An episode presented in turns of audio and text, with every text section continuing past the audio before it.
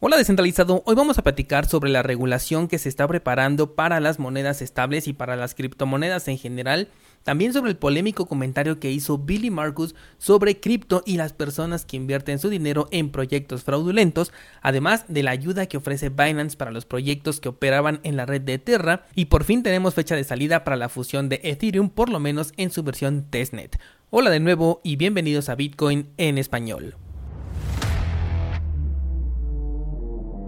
En este podcast adoptamos la filosofía de una economía sin intermediarios, una interacción económica punto a punto que nos permite transferir valor sin ninguna clase de restricción. Hemos cambiado las cadenas centralizadas que limitaron nuestra economía durante años por cadenas de bloques que entregan transparencia a nuestra interacción económica. Y todo gracias a Bitcoin.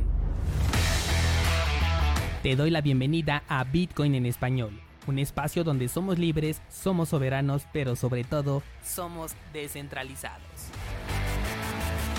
Poco que reportar sobre el precio de Bitcoin en este momento, el análisis que hemos sostenido desde la caída sigue completamente vigente y las criptomonedas siguen a la espera del camino marcado todavía por Bitcoin, por lo que yo creo que hoy vamos a dejar el análisis de lado hasta que suceda algo más interesante y nos vamos a ir directamente con las noticias. Comenzamos con un borrador elaborado por los ministros de Finanzas y los banqueros centrales, los cuales piden al Consejo de Estabilidad Financiera que se encuentra en Suiza que promuevan una regulación coherente y exhaustiva contra las criptomonedas. Esto antes de que ocurra la siguiente reunión del G7. Esto por supuesto es uno de los efectos de lo ocurrido con Luna, noticia con la que ya estamos bastante familiarizados, y esta regulación considero que va a comenzar primero por las monedas estables, que de hecho la semana pasada ya habíamos hablado de que ciertas iniciativas se quieren implementar en estas monedas, sobre todo, o mejor dicho, principalmente en aquellas que son centralizadas, porque son las que más fácilmente se pueden regular, mientras que aquellas que se manejan por un modelo de gobernanza y las que son algorítmicas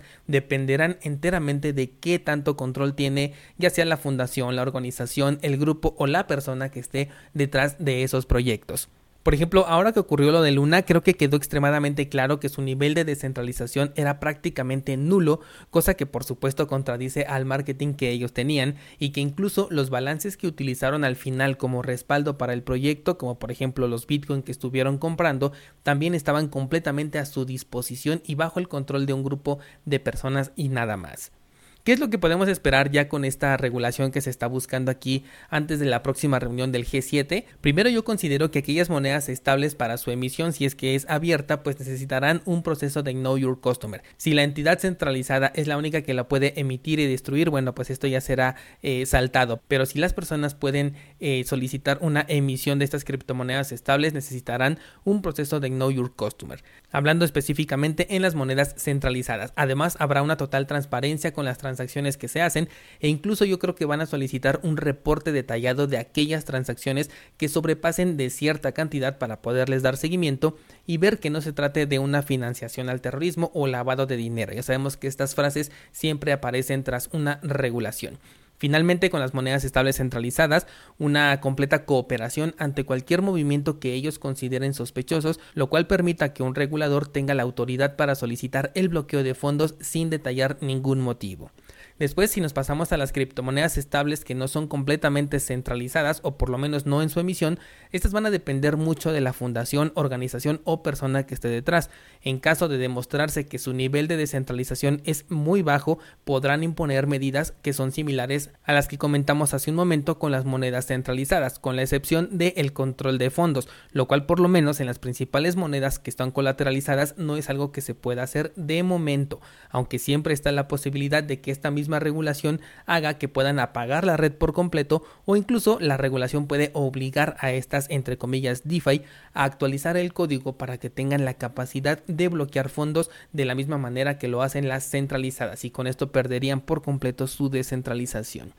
Con las demás criptomonedas, en general, yo creo que la regulación va a ser un poquito más liviana porque hay muchísima variedad y se va a enfocar más a temas tributarios, por lo menos, y a regulaciones similares a las de las monedas estables centralizadas, pero no van a ser aplicadas hacia las criptomonedas, sino hacia los exchanges, que son las entidades que van a concentrar el mayor número de criptomonedas en un mismo lugar. Al final yo creo que van a dejar a DeFi, sector que van a buscar depurar para ver cuál es su nivel de descentralización y aquellos que tengan un nivel bajo, que son la gran mayoría o por lo menos los más grandes, como por ejemplo, no lo sé, Compound, AVE, tendrán que cumplir con ciertas reglas después de esta regulación, como por ejemplo compartir información acerca de las transacciones que pasen de determinado monto. Esto es lo que yo creo que va a venir con las regulaciones y lo vamos a comenzar a ver justo en este año 2022 si la burocracia no impide que esto ocurra lo más pronto posible. Así que como verás es un excelente momento para tener por lo menos una cartera en hardware en tu poder, aprender también a utilizar servicios que realmente son descentralizados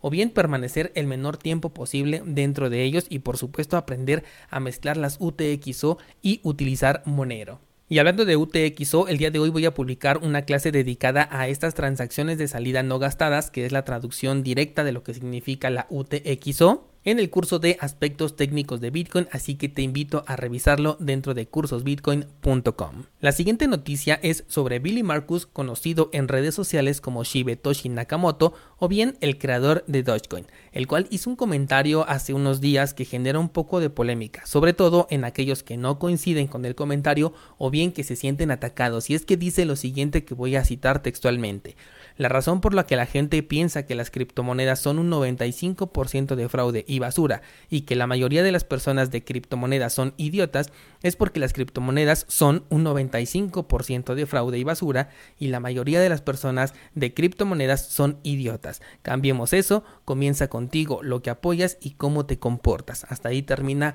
la publicación que nos hace este creador de Dogecoin. Me gustaría mucho que debatiéramos el tema en el grupo de Discord. Ayer les compartí de hecho la nota para que la fueran leyendo y me digan qué opinan al respecto. Con base en la decisión que tomé hace poco y que de hecho te compartí de abandonar la inversión en criptomonedas y dedicarme más a Bitcoin, Monero y por el momento también Cardano en cuanto a dónde meto mi dinero, puedo decirte que me siento pues de acuerdo con la declaración que nos hace aquí este señor sin dejar de reconocer lo interesante que es ver las diferentes propuestas, los resultados de las experimentaciones que se han visto y que soy consciente de que algún día algo muy interesante va a salir de toda esta experimentación. De la misma manera quiero reconocer que sigo viendo muchas personas en redes sociales que invirtieron en Luna después de su colapso, vía youtubers que indirectamente incentivaban a esta inversión también. Ayer te platicaba por ejemplo sobre Robinhood y su nueva cartera cripto, empresa que demostró que cuando no le convenga no va a dudar en bloquearte tu cuenta por el tiempo que sea necesario y además tomar control sobre tus activos.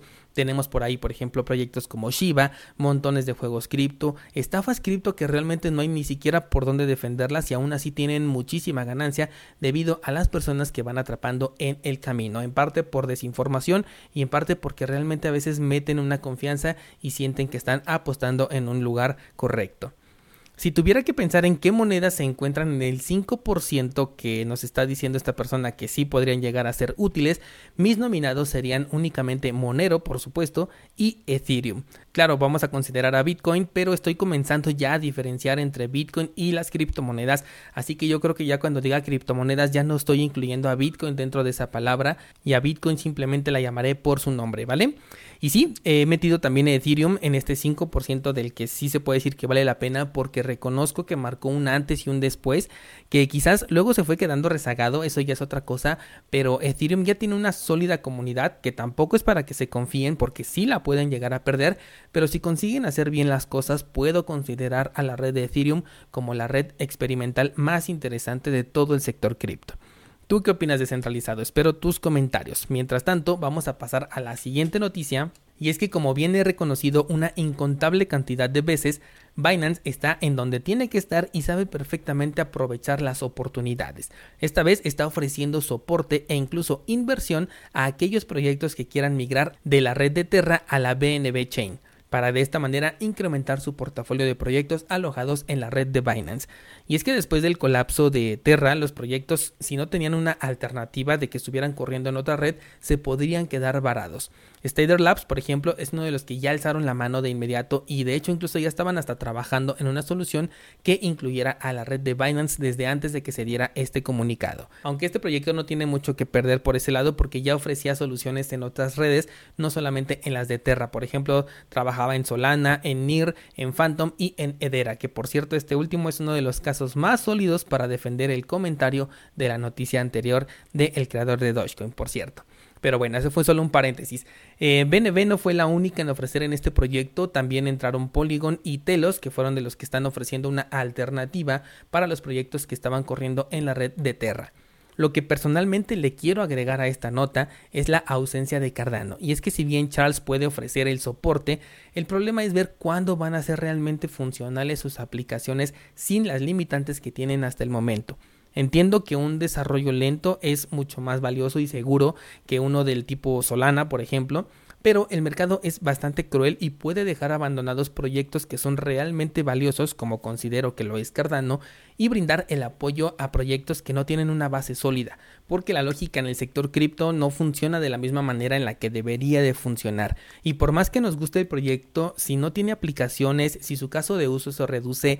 al staking y las plataformas que ya se pueden utilizar no pueden alcanzar un nivel competitivo, entonces la gente se va a ir saliendo, van a dejar de invertir en esta moneda y como hay tantas opciones en este momento centralizadas y descentralizadas para conseguir rendimientos con tus criptomonedas, el staking no va a ser razón suficiente para quedarse dentro del proyecto. Quizás en junio cambie mi perspectiva sobre todo esto después de la actualización que ya está programada. Ya falta muy poquito, pero Satoshi nos enseñó a no confiar sino a verificar y hasta que se pueda verificar entonces lo voy a creer. Mientras ese momento llega y si tú eres holder de Cardano como yo lo soy, puedes delegar tus tokens en nuestro pool 7PL o también puedes crear tus tokens NFT en nuestra página de minteo de tokens en Cardano. Ambos enlaces los encuentras en las notas de este programa. Por último, hablemos de Ethereum y es que ya dieron la fecha de salida para la fusión, por lo menos en la versión de testnet. La versión de testnet es la versión de prueba, pero no estamos hablando de cualquier versión, sino en este caso de Ropsten, que es la red de prueba más cercana a la mainnet de Ethereum. Es decir, aquella que ya comparte un entorno más similar al real, por lo que sirve perfectamente para realizar las pruebas finales de cualquier cambio que se quiera hacer en la red de Ethereum. El día 8 de junio se planea hacer esta fusión, con lo cual ya va a estar operando tanto la prueba de trabajo como la prueba de participación dentro de esta red de prueba. Y será un hito importante porque los desarrolladores se pueden enfrentar ahora a condiciones que están muy cercanas a la realidad ya cuando la fusión se haga en la red principal. Esto les permitirá resolver cualquier clase de error que puedan encontrar o bien determinar algún cambio si es que lo ven necesario. Por el momento lo que sí no hay es fecha de salida para la versión Mainnet, pero el avance que se tiene ahora en esta red de prueba los pone muy contentos porque les acerca al objetivo final, el cual esperan que sea en la última parte de este mismo año. Recordando que esto se viene trabajando desde 2016 con múltiples atrasos y que el objetivo final de toda esta implementación es ser amigable con el medio ambiente y mantener alejados a los políticos y ambientalistas como nos lo dice aquí el artículo, lo cual puede tener un efecto contrario por lo menos en el tema político, porque estamos hablando de una moneda que pueden controlar por medio del dinero, el cual les sobra, y además no tienen el consumo desmedido energético que le achacan a Bitcoin, por lo cual no está fuera de juego que puedan incitar a comprar Ethereum e incluso mediáticamente llevarlo a una mayor capitalización de mercado que la que tiene Bitcoin en este momento posicionándose en el número uno del coin market cap, pareciendo que están apoyando a uno, es decir, a Ethereum, pero en realidad estarían atacando a otro que sería Bitcoin. Quizás ya me fui demasiado en esta última especulación, pero para eso está el grupo de Discord, para que tú me digas qué opinas al respecto de las locuras que a veces digo aquí, de este comentario que acabo de lanzar y que armemos un interesante debate. Con esto vamos a cerrar las noticias de esta semana y te espero el lunes con un episodio de preguntas y respuestas para el mes de mayo.